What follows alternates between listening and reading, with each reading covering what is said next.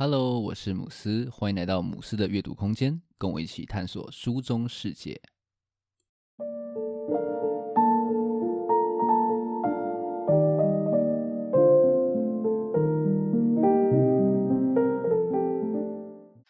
今天要来跟大家分享《做工的人》这一本书。这本书可以说是非常的有名哦，甚至已经被改编成电视剧还有电影。那我对这本书呢，可以说是久仰很久啊，但是呢，其实就一直都躺在书单里面。那一直到最近呢，才总算是拜读这本书。这本书的作者林立青，他曾经是一个工地的监工，在这本书当中呢，他用他工地监工这个角色的独特视角，去观察社会底层人物的样貌。读完呢，可以说是非常的有感触。那也可以了解说，这本书会这么红，真的是有它的原因。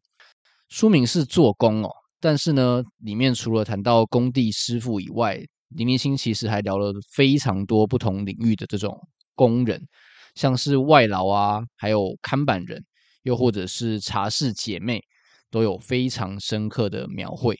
读完呢，会给人一种好像跟着书中的脚步走过这些社会角落的感觉。那在开始介绍这本书之前呢，想跟大家说一下，就是今天的声音可能会有一点沙哑哦，因为就是我确诊了。但是呢，我觉得呃精神状况还算是不错，所以就是有照常的录音。那声音的部分呢，可能就麻烦大家多担待一下。那我们就开始今天的介绍吧。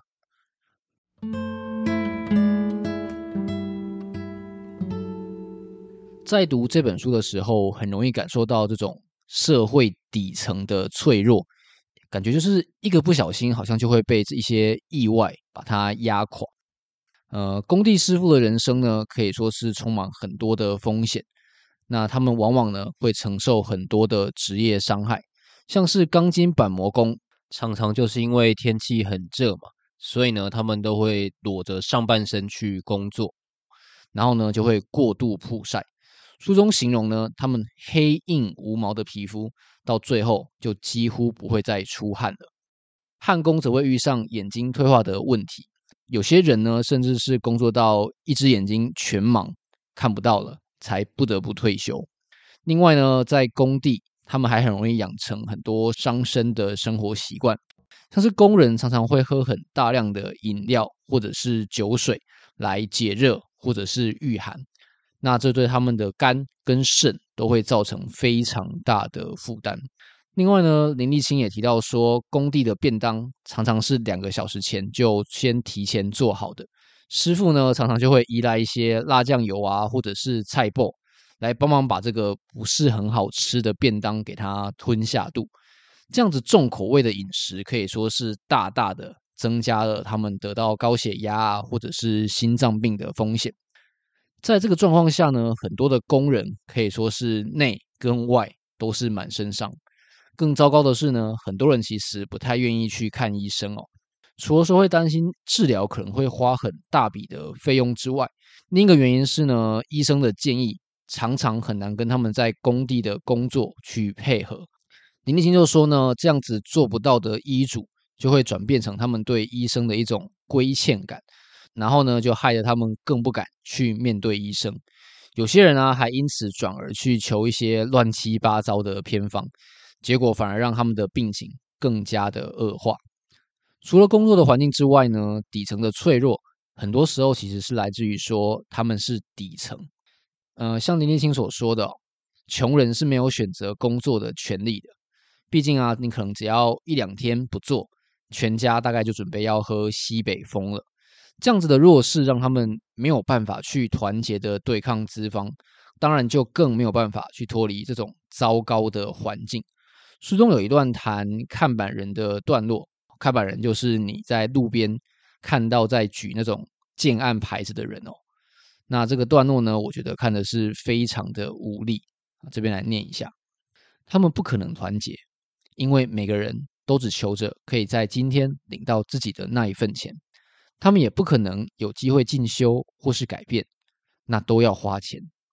也就是说啊，那些要努力进修、精进自己，这些高大上的建议，其实呢，都跟他们没有什么关系哦。因为这些底层的人呢，往往只能够图一个活在当下的温饱，然后就过着这种很难去翻转的人生。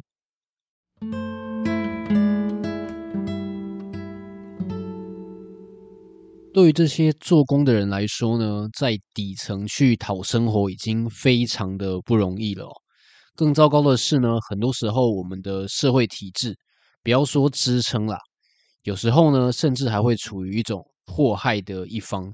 像是书中就有提到说，很多做办公室的高层，从事不食烟火的呢，要求师傅不要去休息，要以进度优先。那这些工人呢，为了讨生活嘛。多半也都只能够去配合，然后呢，就会弄得满身都是伤。书中的这一段话看得我是非常的难受哦。这种嘴巴说两句话就能压榨他人劳动、剥削他人的事情是如此容易，这种自以为聪明的行为又是如此失智而廉价，然而却在真实环境中接连上演。那除了这些产业上面的日常压榨之外呢，很多时候工人还得要去面对政府公部门的这种仗势欺人。像是书中就有提到说，环保局常常会为了业绩，然后呢就让你吃上五花八门的罚单。书中有段话是这样子说的：灌浆时需要连续灌浆，但是路权申请不能连续开罚。工地门口有不明人士。遛狗拉屎，开罚；下雨时，工地金属锈蚀的水流入水沟，开罚。林立青呢，对于这一类的罚单是非常的厌恶哦，甚至啊，他在书中就这样子说：在社会的底层，许多罚单在我看来只是欺压弱势的工具。那更糟糕的是呢，公部门在执行这些任务的时候，时常会找警察来协助。确保说可以顺利的开单，结果呢，就导致工人对于警察是非常的不信任，在他们心中啊，警察通通都是坏的，只会欺负这种善良的老百姓，甚至呢，他们借用警察的台语“警察贼”的谐音，说他们是贼头，就是贼头的意思哦。但是呢，事实上，警察很多时候也是依法办理，听命行事而已啊。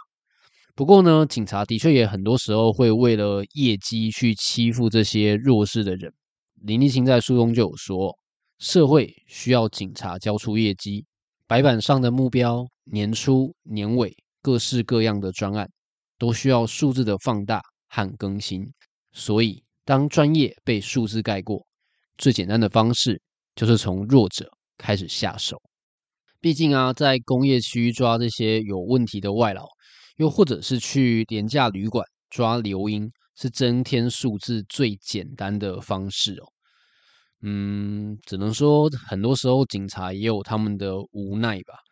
那从这个观点来说啊，这些为了业绩去开单的公务员，其实也是遇到同样的状况啊。书中的很多段落都显示出这种制度吃人的状况哦，那看的是非常的无力。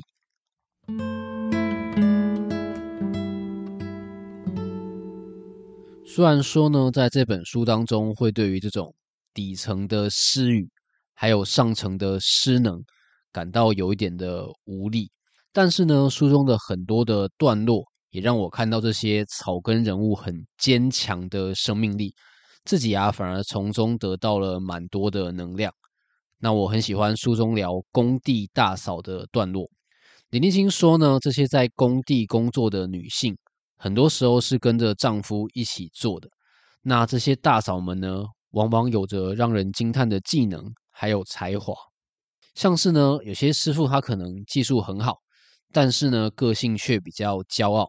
这个时候呢，他的妻子就要负责去帮忙接案、调度，弥补丈夫在个性上面的不足。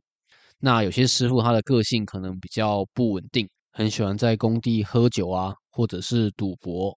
这个时候呢，就需要靠大嫂去管教，才能够稳定的去接案。那甚至呢，也有大嫂会带着娘家、夫家一起工作，然后呢，徒子徒孙遍布整个行业，人脉啊，甚至比营造厂都还要广。整个家族呢，都靠他一支电话就可以指挥调度，非常的厉害啊。那林立青在书中的这段话，让我看的是非常的有感触哦。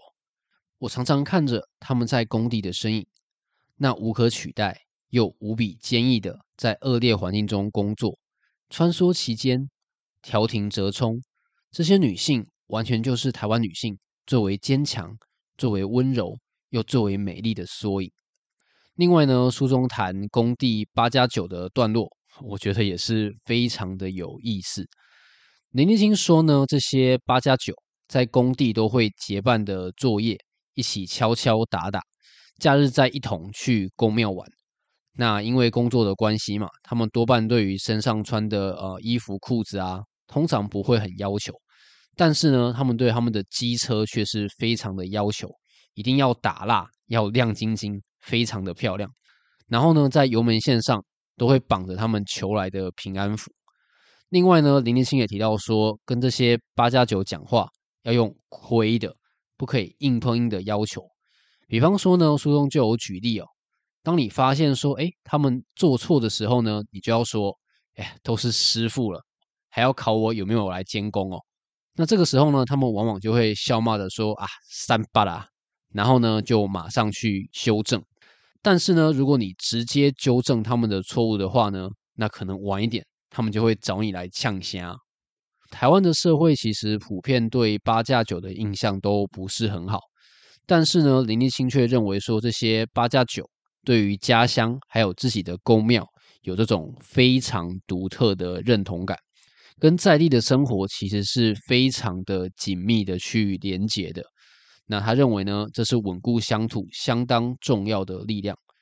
他在书中甚至这样说：相较于那些少数回家乡被报道的什么新贵创业，或是小文青回家开咖啡厅，这些八加九世代才是真正支撑郊区地方和文化的主力。